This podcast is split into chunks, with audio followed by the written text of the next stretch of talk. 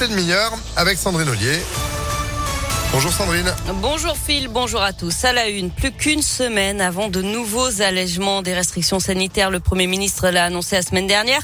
Lundi, le 14 mars, le masque ne sera plus obligatoire en intérieur. Ça va concerner les salles de classe, les universités, mais aussi les commerces et les entreprises.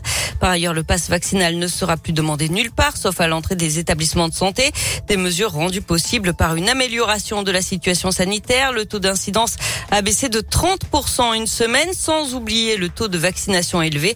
De quoi rester optimiste pour euh, Bruno Lina, virologue à Lyon et membre du conseil scientifique. Il y a aujourd'hui une immunité collective qui est très importante. On a un virus qui est différent du virus initial et on se rend compte qu'on est aujourd'hui avec une décroissance extrêmement rapide de la circulation du virus, même si cette circulation ne s'éteint pas. Hein. On a encore des cas, mais ça fait deux ans qu'on a des mesures de restriction. C'est assez légitime aujourd'hui que d'arriver à baisser le masque.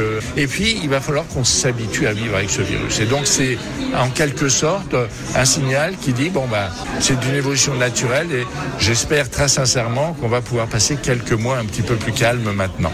Et il rappelle quand même que la fin de l'obligation du masque ne veut pas dire l'enlever à tout prix, notamment pour celles et ceux qui côtoient des personnes immunodéprimées plus à risque en cas de contamination. Et puis à noter enfin le masque qui restera obligatoire dans les transports en commun et les établissements médicaux.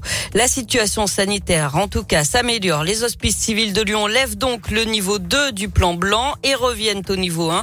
Aujourd'hui, les malades du Covid représentent moins de 20% des patients soignés en service de réanimation dans les hôpitaux lyonnais. Et puis nous Que le nouveau vaccin Novavax est désormais disponible au centre de vaccination de Confluence, euh, présenté comme une alternative pour celles et ceux qui sont réticents au vaccin à ARN messager. Il est réservé aux personnes de 18 ans et plus en primo-vaccination.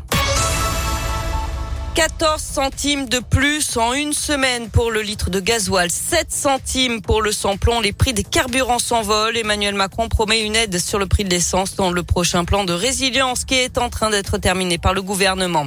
935 millions d'euros pour créer de nouveaux vaccins 100% fabriqués en France. C'est ce qu'a annoncé hier après-midi le laboratoire français Sanofi. Une nouvelle usine ultra moderne sera opérationnelle en 2025 à Neuville-sur-Saône. 300 euh, postes vont être créés au total. Et puis une journée de grève dans les EHPAD. Les salariés d'Orpea sont appelés à cesser le travail aujourd'hui. Ils réclament de meilleures conditions de travail et une meilleure prise en charge des résidents. Orpea, c'est ce groupe de maisons de retraite mis en cause dans un livre. La direction a été accusée euh, de faire passer c'est la rentabilité avant le bien-être des pensionnaires victimes de négligence. Le mode de fonctionnement de ces établissements avait d'ailleurs été épinglé par un rapport de la Cour des comptes. C'est la journée internationale de lutte pour les droits des femmes avec plusieurs manifestations organisées aujourd'hui à Lyon à midi devant le siège du MEDEF à 15h40 qui est au gagneur.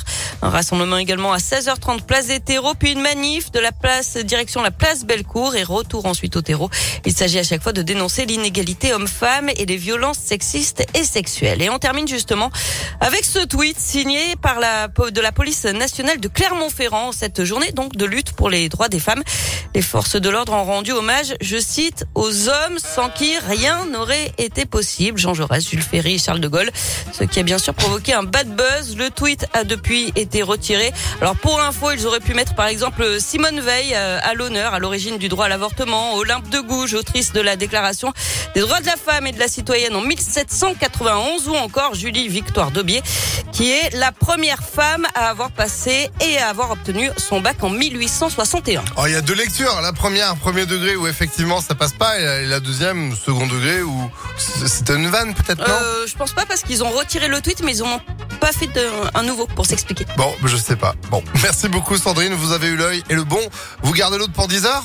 Oui, Allez, à tout à l'heure. 9h35, c'est la météo. Météolion.net